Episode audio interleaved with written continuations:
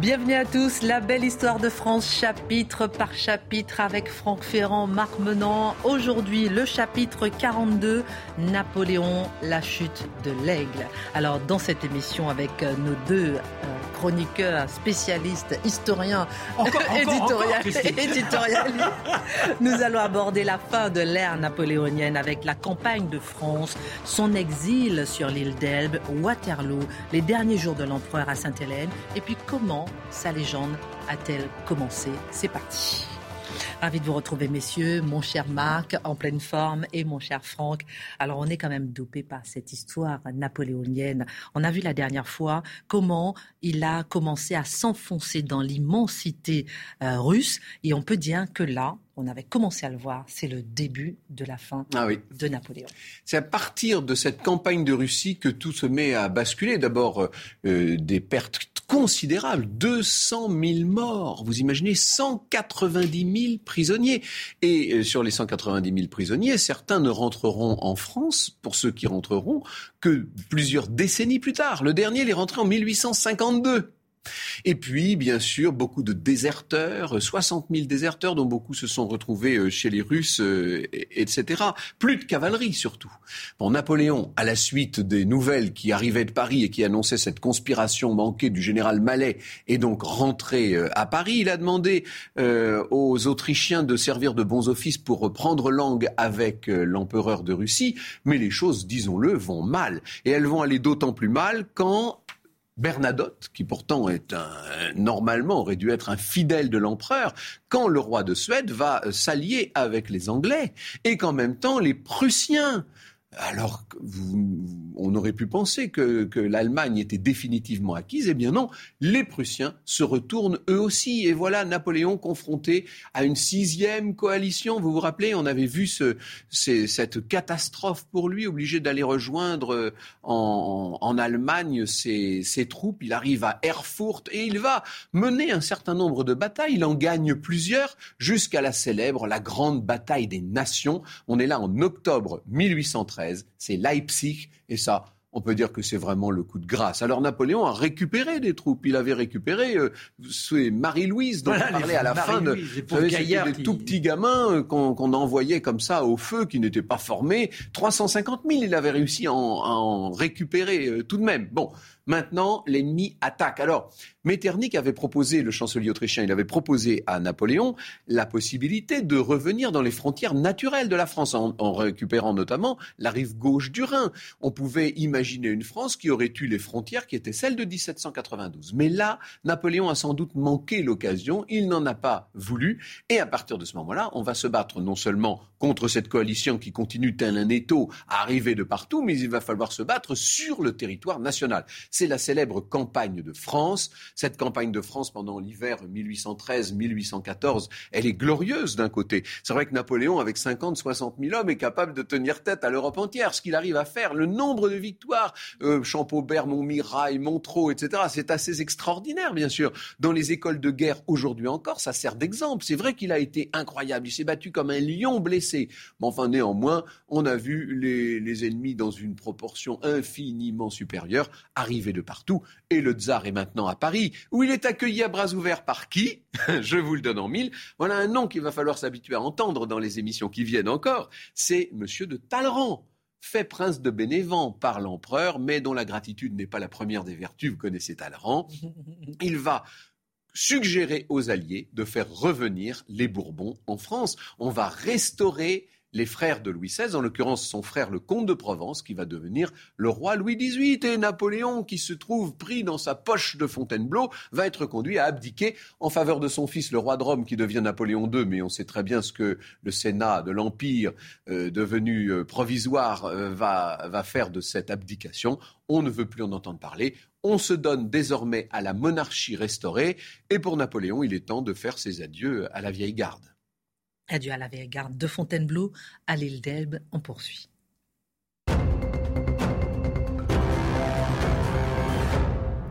C'est sans doute l'un des moments les plus pénibles pour l'empereur et de douleur pour ses rognards. Alors, imaginez cet homme, il est là, dans ce château, c'est sa première prison. Et au fur et à mesure, les défections, même les plus fidèles comme Roustan, Constant, tournent le dos. Il en arrive à cet instant dramatique où il ose prendre dans sa poche une petite poche, enfin une sorte de, vous savez, de, ces éléments avec du poison dedans, et il l'absorbe. C'est une tentative de suicide Une véritable tentative de suicide. Est-ce qu'il était conscient que Malheureusement, il allait être emporté par le trépas. Toujours est-il qu'au dernier instant, dans un souffle, il crie Colincourt, Colincourt Et celui-ci se présente, il appelle le chirurgien, on essaie d'intervenir, il s'en sortira. Mais bref, il dit Même dans mon lit, la mort ne veut pas de moi. Et il ne pense qu'à une chose, cet avenir auquel il est condamné, c'est l'exil. Et il faut quitter ces hommes avec lesquels, pendant 15 ans, il a erré dans toute l'Europe. Pendant 15 ans, il les a galvanisés. Certains sont encore là. Ils ont participé à toutes les batailles. Et au matin, il met sa tenue de colonel, la redingote. C'est un matin brumeux. Le signal est donné par le général Rouault de battre les tambours. Pour ceux qui connaissent Fontainebleau, il y a ce grand escalier. Grand escalier en fer à cheval, magnifique. Hein. Et imaginez cette silhouette qui se présente, blême, cet homme qui se cambre en dignité, mais qui est pris presque par les sanglots, et qui lourdement, de par sa disgrâce physique, il a tellement grossi ces derniers temps, il descend une à une les marches et arrive devant le général Petit, devant les douze cents hommes qui sont là, au garde à vous. Les tambours cessent il les interpelle. Officiers, sous-officiers, mes gardes, c'est un adieu, un adieu que je vous adresse. J'aimerais vous étreindre, mais je rendrai le dernier baiser au drapeau, à l'aigle et à votre général. Et là, le général Petit, qui est à côté de lui, est en larmes. Il le prend dans ses bras. Il se retient, toujours essayer de paraître. Et les hommes, eux, malheureusement, se laissent aller au flot de larmes. Il embrasse le drapeau. Et une dernière fois, il dit Adieu, mes braves. Mais là, les larmes, il n'a pas pu les contenir. Il avance, se dirige vers la berline. Elle est entourée de plusieurs autres voitures. Et le voilà qui s'en va sur les chemins les hommes sont tous dans un désespoir total. Ils vont jusqu'à brûler les drapeaux, brûler les aigles, et ils ne veulent pas qu'il y ait la moindre trace que certains s'accaparent ces souvenirs, ces souvenirs de gloire. Ce sont les leurs. À jamais, ils vivront dans l'hier. Et la route qui se déroule pendant un certain temps, c'est vive l'empereur, vive l'empereur. Et puis quand on arrive vers le sud, à bas le tyran Là, ce sont les terres royalistes. Il connaît l'infamie, le renégat, celui qu'on ne veut plus voir. On jette sur la berline des éléments. Et il tente de rester dans cette dignité qu'il s'est choisie. Parce qu'il faut dire, Marc, que le traité de Fontainebleau a prévu qu'on lui donnerait la pleine souveraineté de cette petite île d'Elbe, en fait. 17 hein. km d'un côté, 18 km de l'autre, c'est un véritable caillou. Et le voilà qui monte sur le bateau, cinq jours, mais cinq jours de tempête, comme si son étoile qui s'est détournée de lui, eh bien, lui montrait qu'effectivement, tout était terminé et que maintenant, seule la tourmente lui était promise. Et quand il arrive sur cette île, eh bien, ce sont les Anglais qui sont au garde à vous, ceux qui sont chargés de la sécurité. Ils sont là, ils crient Vive l'empereur Vive l'empereur Et il y a les douze mille habitants de ce lieu, douze mille habitants. Et ils se dirigent vers la mairie. Elle est délabrée. C'est un remugle, respirable par tous les ordures comment faire en sorte que ce lieu devienne habitable? Quand vous avez été le maître de toute l'Europe, que vous êtes dans ce point aussi étriqué, c'est comme si vous n'étiez plus qu'un propriétaire, un bourgeois. Et pourtant, il fait comme s'il y croyait. Il donne des ordres, on irrigue, on fait en sorte que l'on ait une sorte de modernité qui soit offerte à la population. Il ordonne pour que, en dehors de ce changement de structure, on puisse avoir des plantations, on puisse faire de l'élevage. À ses côtés, il y a Madame Mère, il y a Pauline aussi. Et puis dans sa tête, il espère bien Marie-Louise. Marie-Louise qui viendrait avec l'aiglon, son fils. Il lui écrit. Il l'attend, mais elle ne vient pas. Sauf qu'un jour, on lui dit il y a une dame qui est là, une très belle dame. Son cœur vibre. Il va retrouver son petit aiglon, Napoléon II. Mais c'est Marie Valeska, la fidèle polonaise, elle qui tarda tant à s'offrir à lui, est la seule être dans la fidélité la plus absolue. Et elle est avec leur fils, Alexandre, pendant deux jours, comme des tourtereaux, ils tiennent des promesses, ils savent très bien qu'elles sont vaines. Et dans sa tête, il se dit, mais il faudra repartir à la reconquête.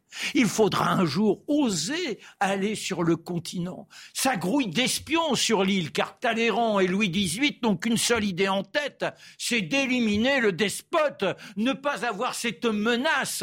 Alors on trame tout ce qu'il est possible d'imaginer pour l'éliminer. Mais c'est lui qui va gagner à ce jeu de ruse. L'île se transforme. On croit que, apparemment, le fauve est maté. Donc on se détourne un peu, et en particulier le gouverneur qui est chargé de la sécurité et de le maintenir dans cette cage. Il a une maîtresse. Oh, le bougre cette maîtresse. elle est sur le continent, elle. Elle est sur le continent. Allez, il suffit d'hisser les voiles et ça vous fait une nuit mutine, une nuit coquine, une nuit libertine. Oh Le bougre ne s'occupe de rien et le voilà. Mais exilé. L'empereur a l'information. Et là, il dit c'est maintenant qu'il faut partir. Il y a un bateau qu'il a fait préparer. C'est l'inconstant. Quel nom L'inconstant. Et là, Madame Mère le prend dans ses bras. Elle lui dit Mon fils, allez vers votre destinée. Sa sœur, Pauline, l'embrasse. Et il y croit. Mais ils ne sont que 700 avec lui, ceux qui l'ont accompagné. Ils s'entassent sur ce navire et il va falloir maintenant déjouer les Anglais. Car forcément, quand on va apprendre qu'il est parti, on cherchera à raisonner le bateau. La chance, est-ce que l'étoile est revenue? Toujours est-il qu'il s'infiltre, qu'il échappe à tous les guet-apens. Et le voilà, face à la France, la terre qui apparaît à l'horizon, et on se rapproche, on se rapproche. C'est golfe jouant. Il descend. Comment vont-ils l'accueillir? Eh bien, le plus étonnamment, ce sont les applaudissements.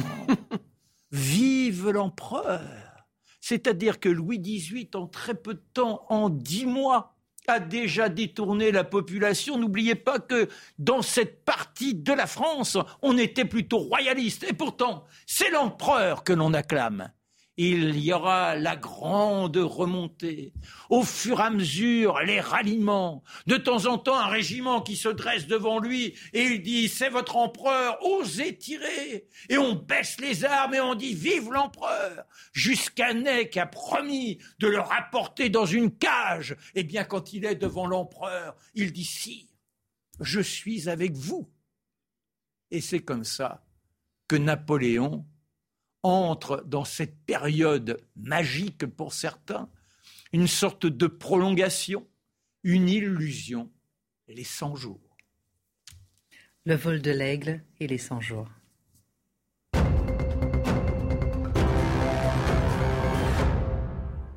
Messieurs, maintenant, comment cet homme, si peu entouré, a-t-il pu reprendre le pouvoir face à un régime légitime et à son armée? Ça doit s'appeler le charisme quelque part. Il faut imaginer euh, le bon roi Louis XVIII. Vous voyez un peu à quoi ressemble Louis XVIII. Hein. Il était absolument énorme à ce moment-là. Hein. C'est devenu, on l'appelait le roi podagre. Vous savez, il fallait le porter même tellement il était, il était lourd. Il avait la goutte. Il, avait, oui, le pauvre. Et c'est un homme d'une très grande intelligence, d'une très grande finesse, qui a essayé, dans la mesure du possible, en donnant aux Français la charte. On racontera tout ça la, la fois prochaine en parlant de la Restauration. Il a essayé de tenir compte, bien sûr, des acquis de la Révolution autant qu'il pouvait le faire en tant que frère de Louis XVI et euh, souverain, roi de France par la grâce de Dieu. Vous voyez, c'était, on, on revenait à l'ancien régime. Même si c'était un ancien régime très, très aménagé, bien sûr. Mais bon. Et donc, euh, on vient annoncer à Louis XVIII que euh, l'aigle, que l'ogre, que tout ce que vous voulez, que l'usurpateur, comme on l'appelle dans l'entourage du roi, a débarqué le 1er mars à Golfe-Juan. Et alors, ce qui est assez extraordinaire, c'est que Louis XVIII euh, lit le papier comme si c'était une dépêche parmi d'autres. Ça ne l'impressionne pas. Et là, on n'arrive pas à savoir si c'est cette espèce d'extraordinaire éducation royale qui fait que rien ne doit. Euh, on est dans le maintien. Le maintien. Il faut savoir euh, paraître.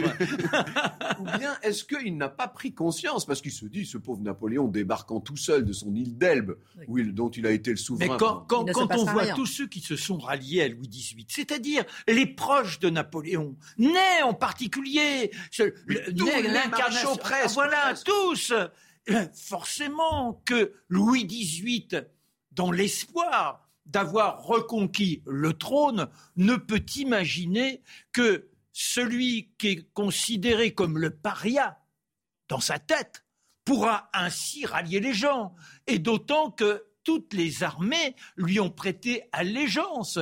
Alors, euh, c'est comme cela que, au fil du temps, il y a ces ralliements qui se perdent, mais là encore, c'est ce mot de charisme qui revient. Il y a Vitrolles qui, euh, qui vient lui annoncer la nouvelle, qui voit que ça, ne, ça n'a pas d'effet. Il se dit, je vais aller voir monsieur. Monsieur, c'est le, frère du roi, l'ancien comte d'Artois, qui lui, qui est toujours comte d'Artois d'ailleurs. Futur Charles X. Futur Charles X, qui est un homme beaucoup plus, euh, beaucoup plus ferme que Louis XVIII, beaucoup plus euh, conservateur, pour ne pas dire réactionnaire. Il se dit, Vitrolles, je vais peut-être... Donc il, arrive au pavillon de Marsan, où réside monsieur. Ah, on est en pleine vêpre. Alors il faut attendre que les vêpres soient terminées, pendant que pendant que on, on, sait que Napoléon est en train de gagner du terrain dans le sud de la France. Vous voyez, bon.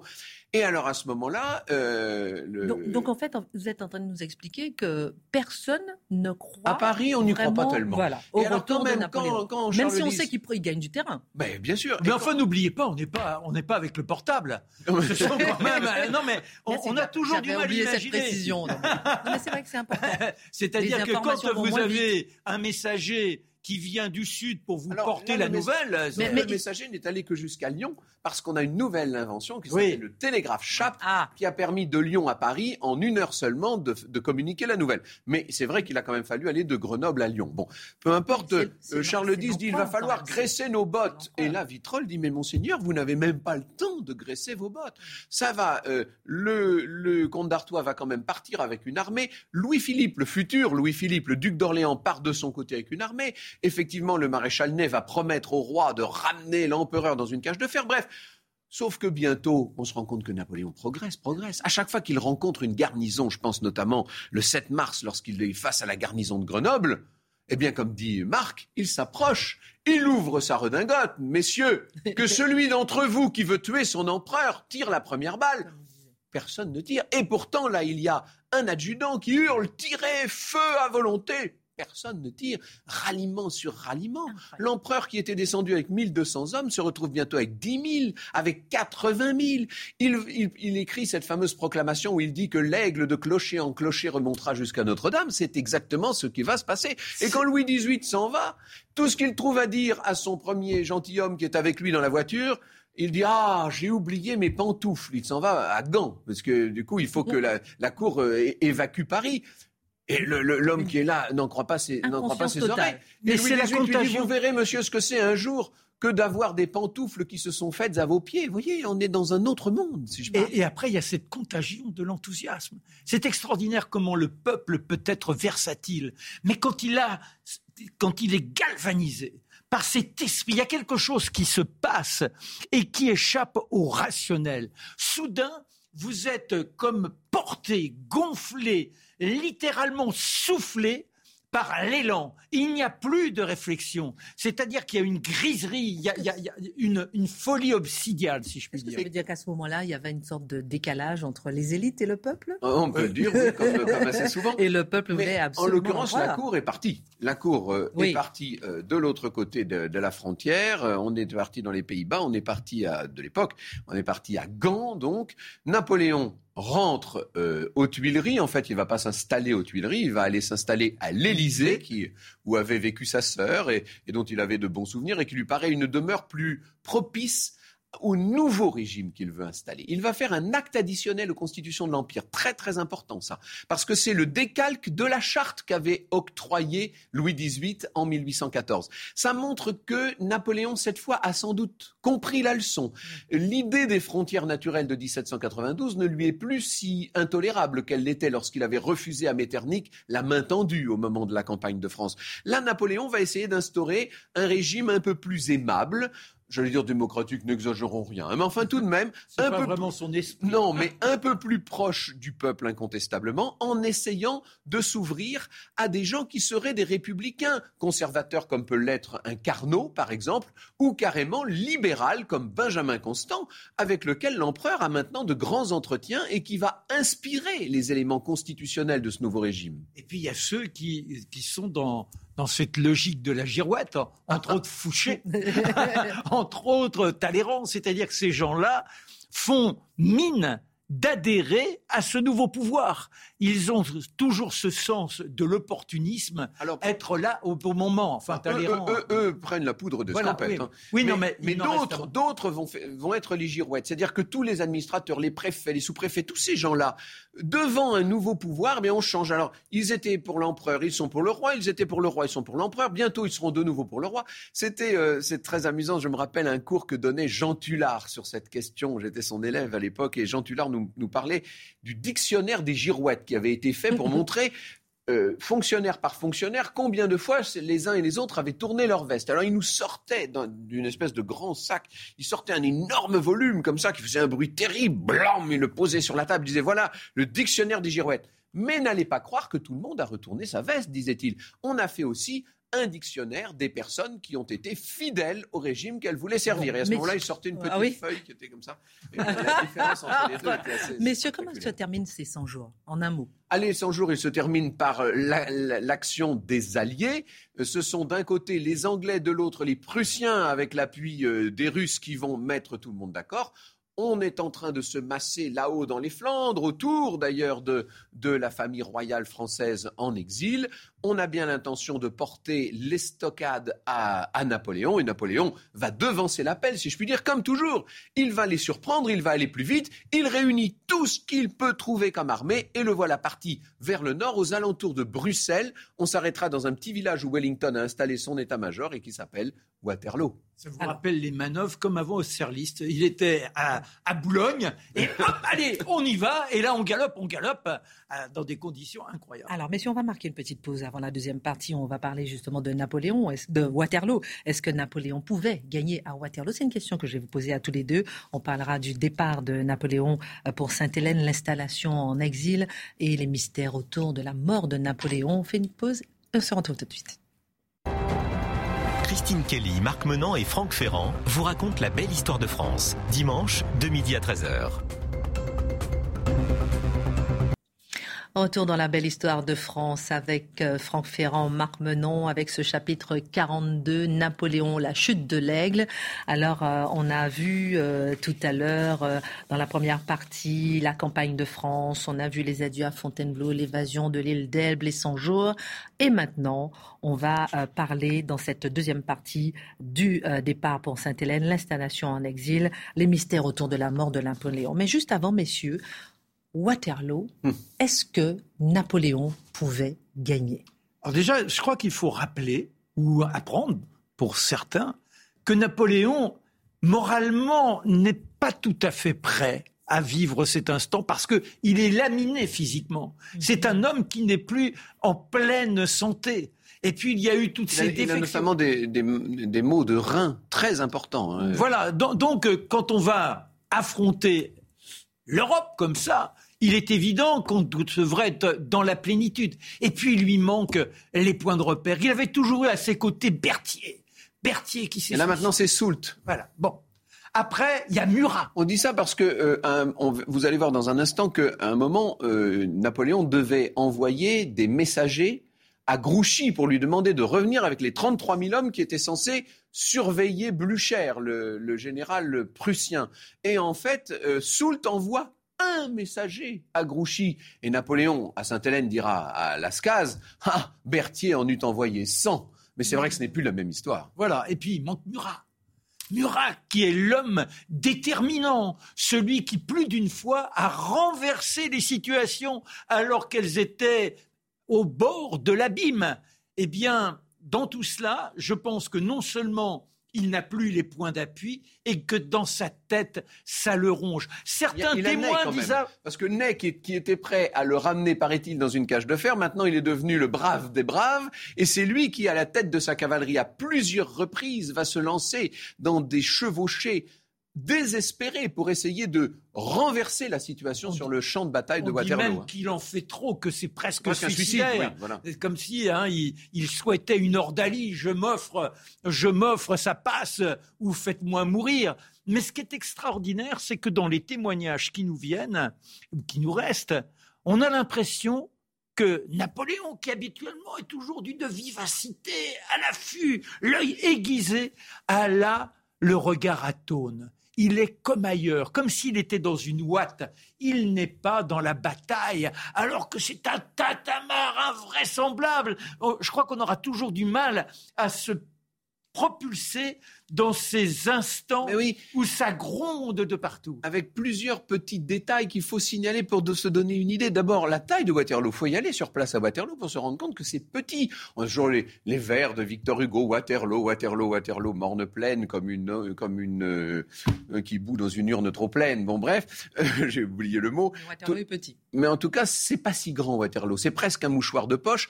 Euh, c'est totalement embourbé parce qu'il y pleut, il y pleut. Il faut imaginer tous les officiers britanniques avec leurs parapluies à l'époque. Et ce qu'on va retrouver sur le champ de bataille de Waterloo, c'est énormément de parapluies, par exemple. Et puis surtout, disons-le, une proximité des uns et des autres invraisemblable. Quand on est au bivouac la veille, avec tous ces feux de, qui donnent une espèce d'atmosphère de fin du monde, on entend les conversations en, anglais de l'autre côté, sous la direction, sous la houlette du général Wellington qui dirige les Anglais, qui n'emmène pas large et qui d'ailleurs a dit à sa maîtresse qui résidait à Bruxelles Sauvez-vous, sauvez-vous. Il était convaincu qu'il allait perdre.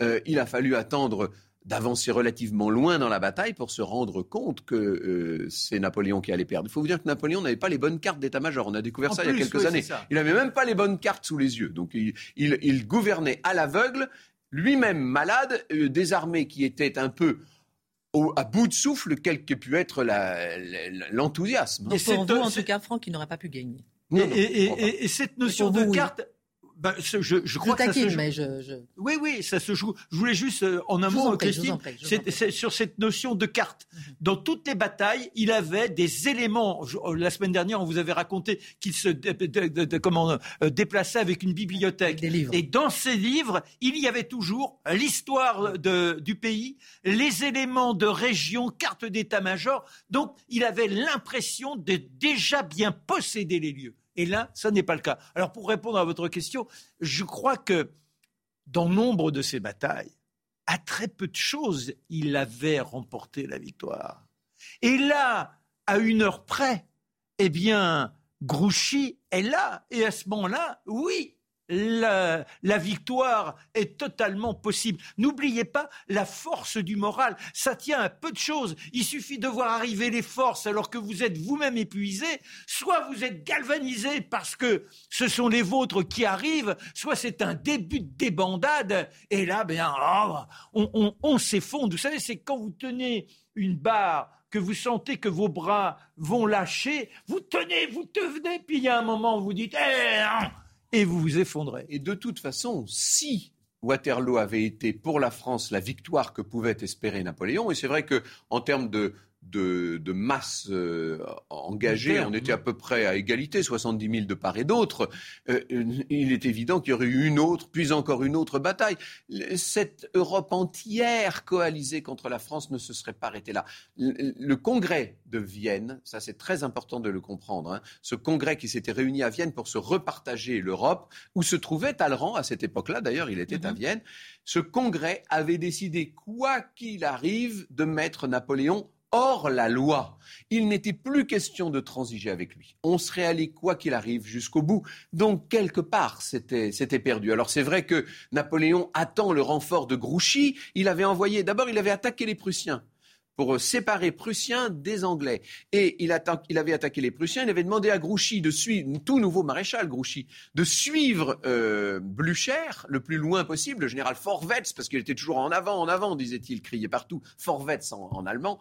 Et euh, Grouchy croyait surveiller euh, euh, Blücher, alors qu'en fait, pas du tout. Blücher n'avait laissé que quelques hommes pour faire de, du théâtre. Et pendant ce temps-là, il avait fait un grand mouvement d'encerclement pour revenir vers le champ de bataille. Et quand Napoléon voit sur sa, sur sa droite de, de la poussière dans les lointains, il est là avec sa lorgnette, il essaie, ah, il dit, bon, euh, voici Grouchy, voici Grouchy. Mais ce n'était pas Grouchy, c'était Blücher, en vérité. Alors, euh, Alors là, on, reprochera à Grouchy de ne pas avoir pris Oui, il, était en train de manger des fraises. Bon, mais enfin, mais il n'y a pas que ça, c'est-à-dire que... Dernière motion, Waterloo. Bah, non, ben, il, il obéissait à l'empereur il avait été berné hmm. par les ennemis. Et puis, bon, et, où Franck a raison, même si euh, moi je pense que la bataille se joue à peu de choses, c'est qu'il n'y avait pas d'avenir. Merci en tout cas, messieurs. 18 juin 1815. Marc. L'autre 18 juin de l'histoire de France. L'autre 18 juin de l'histoire de France où l'histoire bascule. On poursuit avec l'exil à Sainte-Hélène. Mon cher Franck, dans cette deuxième partie, on a vu la première partie, le récit de Marc. Maintenant, c'est votre récit. Nous avons vu. Oui, on a, donné l'île d'Elbe aimable à Marc et moi je me ramasse le, rocher battu par les flots dans l'Atlantique Sud.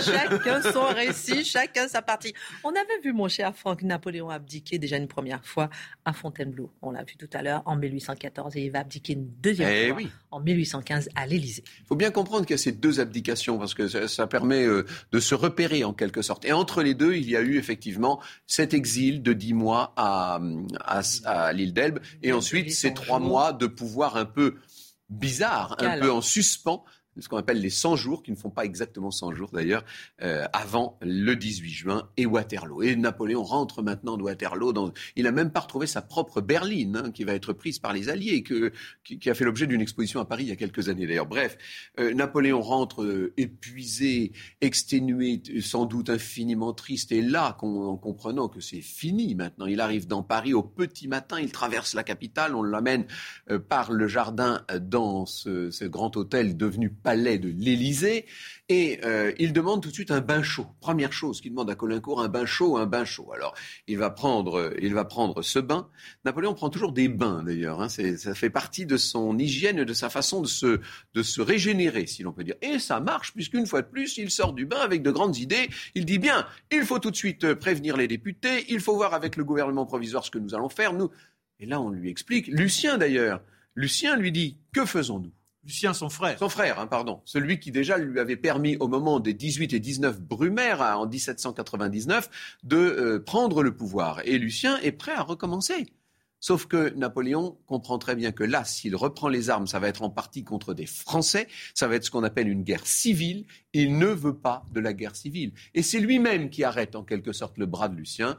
Il va euh, se faire... Euh, alors, il faut voir euh, son personnage, je pense à son valet notamment, qui s'appelle Marchand, qui réunit tous les beaux habits qu'on venait de faire tout neuf. Ben oui, c'était les débuts des 100 jours, vous savez. Quand Napoléon est revenu à Paris, il s'est fait refaire une garde-robe complète. Donc on a encore beaucoup de costumes qui sont encore dans leur, euh, dans leur beau papier d'emballage, etc. On met tout ça dans des malles comme on peut, on entasse tout ce qu'on peut, on promène la petite athénienne en argent qui lui servait de barbière hein, le matin pour sa toilette. Et voilà que on part pour quelle destination? Napoléon se dit je vais aller aux États-Unis. Après tout, il y a ces grands espaces là-bas, il y a cette toute jeune république qui sans doute va m'accueillir à bras ouverts, je vais monter une exploitation de je ne sais quoi. Il se dit peut-être que depuis les États-Unis, il pourra reprendre la politique. Vous savez, c'est ces grands fauves politiques qui, quoi qu'il arrive, pensent qu'ils vont toujours remonter euh, sur le trône. Et donc, euh, il est décidé à tenter l'aventure américaine. Le voilà parti. Alors, dans un premier temps, on part vers la malmaison. Parce que ce que nous n'avons pas eu le temps de dire, c'est que pendant le départ de Napoléon vers l'île d'Elbe, il y a quelqu'un de très important qui était passé de vie à trépas. C'était l'impératrice Joséphine.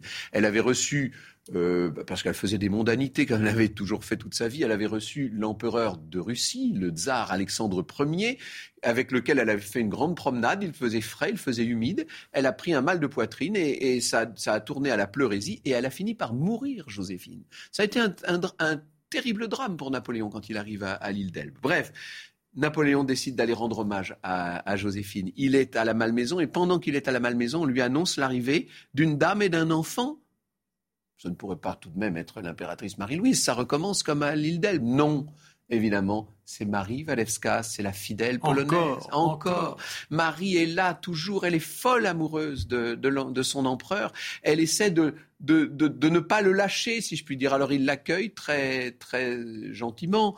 Euh, il la prend dans ses bras, il l'embrasse, il embrasse le petit Alexandre, celui qui deviendra plus tard ministre des Affaires étrangères de Napoléon III, et puis il les renvoie gentiment parce qu'il veut rester seul avec l'impératrice. À ce moment-là, il vient d'avoir un, message du gouvernement provisoire qui lui dit vite, il y a deux frégates qui vous attendent à Rochefort, mais ne perdez pas de temps. Et là, Napoléon, c'est très symbolique et c'est très beau. Que fait-il? Deux choses. Il se change d'abord. Il va s'habiller en bourgeois. Avec, il met une espèce de redingote couleur taupe. On ne l'avait jamais vu comme ça. Et il met un chapeau rond comme un monsieur qui irait faire ses courses au marché. Vous voyez, c'est fini le grand bicorne et la redingote. C'est comme si il changeait de tenue pour montrer qu'il n'était plus l'empereur. Et que va-t-il faire avant de partir? Il va aller s'installer pendant une heure tout seul dans la chambre de Joséphine et penser à elle. Je trouve que ce moment-là est magnifique. Et donc il remonte dans sa voiture et le voilà qui part vers la, qui part vers la, côte. Alors ce sont évidemment des, euh, des c'est une route difficile puisque selon les relais de poste, il y a des relais où il est euh, reconnu. Il y a notamment un relais de poste. On est à Tours où il y a une, brave dame, la postière. Hein, la postière, c'est-à-dire la, la, dame qui tient l'auberge où on change les chevaux, qui dit alors Est-ce que vous avez entendu parler de l'empereur? Il paraît qu'il est sur la route, etc. Et en parlant, elle se rend compte que c'est lui.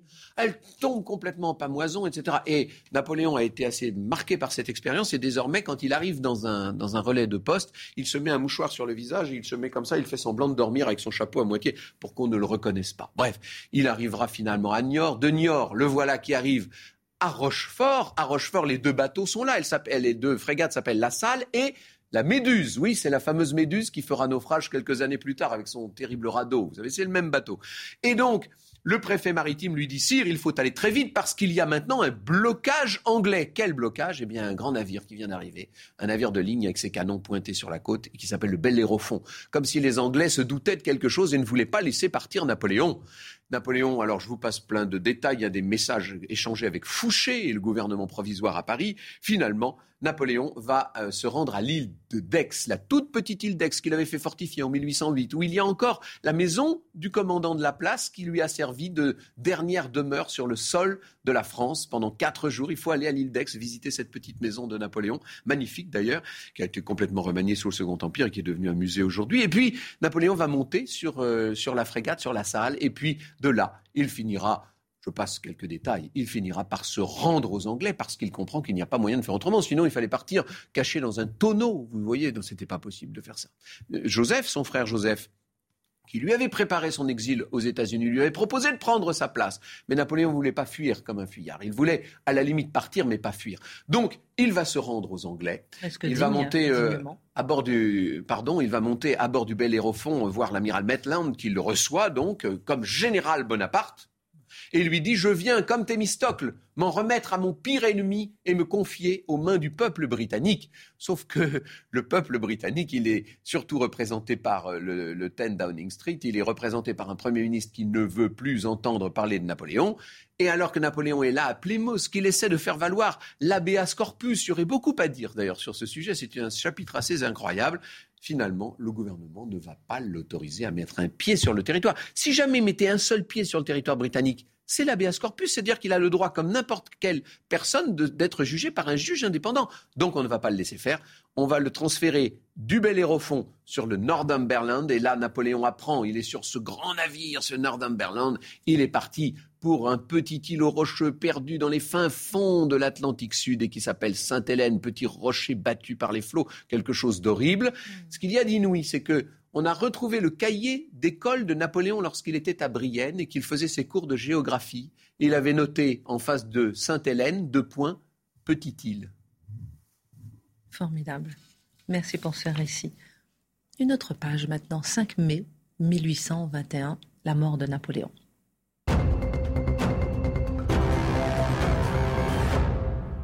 Messieurs, comment est-il mort? A-t-il été empoisonné? D'abord, il arrive, ce qu'il faut bien dire, hein, c'est qu'il arrive en octobre 1815 et qu'il ne meurt qu'en mai 1821. Ça veut dire que pendant presque six ans, pendant cinq ans et demi, il va vivre d'abord dans un petit pavillon qui s'appelle les Briards, euh, où il est à côté, il est voisin d'une famille qui s'appelle les Balcombes, et puis ensuite il va s'installer à Longwood, et assez vite, en janvier 1816, va arriver un gouverneur qui s'appelle Hudson Law, qui va devenir son pire ennemi, et pendant les cinq ans en question, alors qu'il y a une petite cour qui essaie de reconstituer le protocole des Tuileries autour de l'empereur sous la haute euh, direction du grand maréchal Bertrand, eh bien on va voir ce bras de fer entre ces deux hommes, entre Hudson Law et le général Bonaparte, puisque c'est ainsi que les Anglais l'appellent. Hein. Hudson Law utilise tout ce qu'il peut pour humilier l'empereur.